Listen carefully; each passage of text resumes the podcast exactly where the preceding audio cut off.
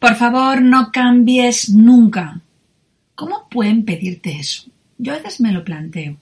Y es como, a mí me interesa que no hagas estos cambios. Y la jugada es qué interés tienes en que alguien no cambie. No se puede no cambiar, es totalmente imposible. De hecho, si tu relación no cambia y no evoluciona, al final lo que hace es devolucionar. Lo que hace es que si no crece, decrece. Porque te quedas estancado en un circuito conocido para ti, pero al ser siempre el mismo tipo de circuito, al final lo que te haces es bastante más pequeño. ¿Te imaginas que no hubieras leído ningún libro más desde que saliste del colegio, de la escuela?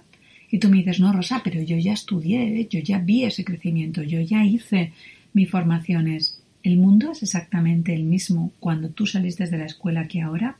Si no consigues formarte, al final te deformas porque tienes solo las ideas obsoletas, muy probablemente muchas de ellas, que se han marcado anteriormente. La gente tiene que estar continuamente evolucionando. Tú evolucionas. Tus células no son exactamente iguales. De hecho, no tienes las mismas. No tienes el mismo cabello, habrá pelos que has perdido, no tendrás incluso ni la misma cantidad de células grasas, ni siquiera tus neuronas son las mismas. Algunas han muerto. Por lo tanto, tú no eres la misma persona que ayer. Es imposible. Ya se ha provocado dentro de ti cambios. Otra cosa es que a lo mejor no eres consciente de todos los cambios que se producen. Cuando alguien te dice que no quiere cambiar, lo que te dice es que tiene miedo a transformarse y te dice que tiene miedo porque quiere controlarlo absolutamente todo. Si tú tienes mucho miedo a los cambios y observas un poquito dentro de ti, te darás cuenta que precisas un gran control sobre todo lo que sucede a tu alrededor. Y hay gente que, bueno, no es que nazca así controladora, sino que se les enseña a ser controladores. La incertidumbre es lo que tiene y la vida es totalmente una incertidumbre una detrás de otra. Si nosotros pretendemos que nuestra vida sea una certidumbre total y absoluta, nos vamos a dar cuenta de que no puede ser así, que las cosas no pueden llevar ese tipo de nivel. Tú puedes decir, mira, pues voy a hacer rosa una tortilla de patata y entonces le voy a echar los mismos huevos y la misma cantidad de sal y el mismo tipo de, de patatas. Bueno, lo hago todo exactamente, incluso en la misma sartén. Lo tengo todo controlado. Va a salir una patata exactamente igual. Y la tortilla de patata, tú y yo sabemos las dos que no va a poder conseguir salir exactamente igual que tú tienes un formato distinto. De hecho, no te pintas todos los días igual, ni te peinas, ni vas de la misma manera al tráfico, aunque cojas la misma carretera. Todos son cambios que se han producido a tu alrededor. No nos tiene que dar miedo el cambio. Tendría que darnos miedo el no cambiar, el seguir quedándote con ideas que a lo mejor ya han pasado de moda porque las pensaste, las sufriste, la oíste en ese momento y en ese proceso. Tu relación de pareja cambia y si no cambia, ¿qué es lo que sucede? Que se olvida que no te permite ese cambio, que entras en una rutina y la rutina es lo que rompe totalmente todos procesos de amor. De hecho, la mayoría de las parejas terminan rompiendo porque no provocaron ningún tipo de cambio. Tú cuando te conoces con alguien, todo es diferente. Son conversaciones nuevas, espacios distintos, nuevas relaciones sexuales, formas de besos diferentes. Todo es un cambio y te enamoras del cambio. Pero cuando de repente el cambio ya no lo provocas y todo el rato es exactamente lo mismo, ¿qué sucede dentro de ti? Que todo cambia. Y todo cambia porque nada cambia. Ya parece un trabalenguas, ¿verdad? Qué dificultoso es todo esto. Todo va a cambiar porque no está provocándose un cambio. Porque tú de lo que te enamoras, de la persona que te estás enamorando, es que todos los días es algo diferente para ti y eso te provoca curiosidad. Eso sí, tenemos que decidir cómo pueden ser los saltos y cómo pueden ser los cambios. Los cambios pueden ser progresivos o pueden ser saltos cuánticos. Son dos tipos de cambio, porque incluso el querer no cambiar ya lo cambia todo, porque no estás haciendo nada y no hacer nada es hacer algo. Ese tipo de saltos hay gente que como quiere controlarlo, pues va haciendo poco a poco y es, venga, un poquito más, Rosa, y un poquito más. Y bueno, no te preocupes, cuando yo me sienta seguro aquí, doy otro paso. Está genial, pero lo estás viendo dentro de tu seguridad. ¿Y cuáles son los cambios más brutales que has hecho en tu vida? ¿Lo que has controlado e ibas sobre seguro o aquellos cambios que no tenías seguridad y has hecho esa locura? Que hagas la locura no significa que no tengas que hacer nada. Pues tú imagínate que me dices, Rosa, mira, por fin me he dado permiso para dar una conferencia delante de 1.700 personas. Y yo te digo, enhorabuena, lo has hecho, has dado ese cambio. Ese salto para ti es cuántico si solo estabas hablando delante de cuatro o cinco personas.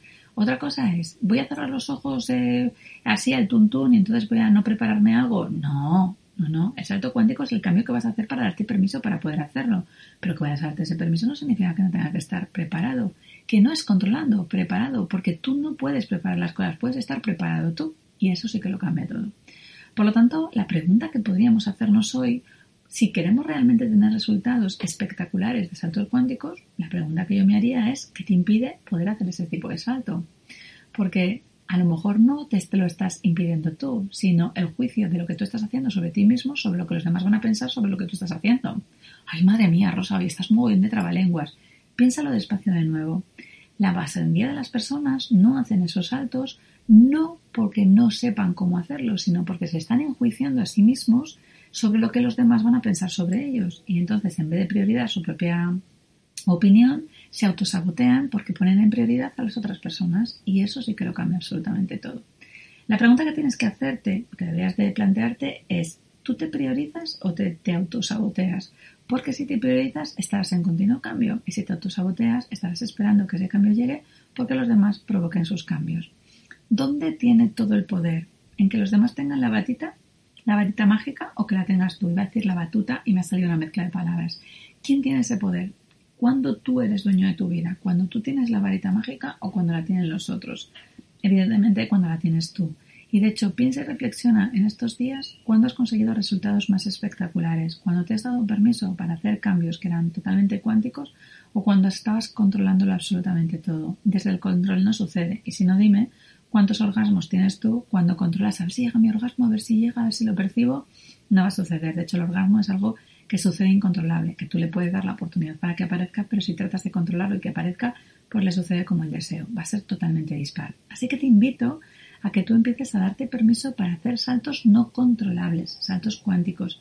A veces pueden conseguir que vengan poco a poco, poco a poco y de repente haces el salto cuántico. Evidentemente, depende de las creencias y de la mochila que lleves cargada durante toda tu vida. Habrá veces que funcione y habrá veces que no des ese mismo tipo de permiso, pero de ti depende que eso pueda conseguir llevarse a cabo. Así que te invito a que te atrevas a dar saltos cuánticos con nosotros. ¿Dónde? Pues en el purgatorio. El purgatorio que es un grupo de Telegram donde vamos abriendo los ojos para que cada 28 de cada mes tengamos el permiso y entrar en el club de merecimiento. Algo que te permite escuchar y crear y huir y sobre todo pues sentir esas fuerzas alineadas con otras personas que piensan exactamente igual que tú, que no te juzgan, que tú puedes hacer tu camino, pero sabes que ese camino no le haces solo, sino que le haces acompañado. Por lo tanto, ¿cómo puedes entrar en el purgatorio para que puedas darte permiso a entrar en ese club del merecimiento? Simplemente una manera, o dentro del podcast consigues entrar al enlace del grupo de Telegram, picas y entras directamente, o te metes dentro de mi Instagram, Rosa Montana H, y dentro de mi bio vas a poder conseguir entrar dentro del perfil. Ahora solo depende de ti, que tú quieras abrir los ojos y hacer cambios o que te quedes exactamente igual, pero entre tú y yo, ahora que no nos escucha nadie, ¿tú crees que cuando no haces ningún tipo de cambio te sientes realmente merecedor de la vida que tienes o te sientes un poquito más conformista y resignado? Yo lo tengo claro. Ahora me encantaría escuchar tu opinión. Nos escuchamos en muy poquito tiempo.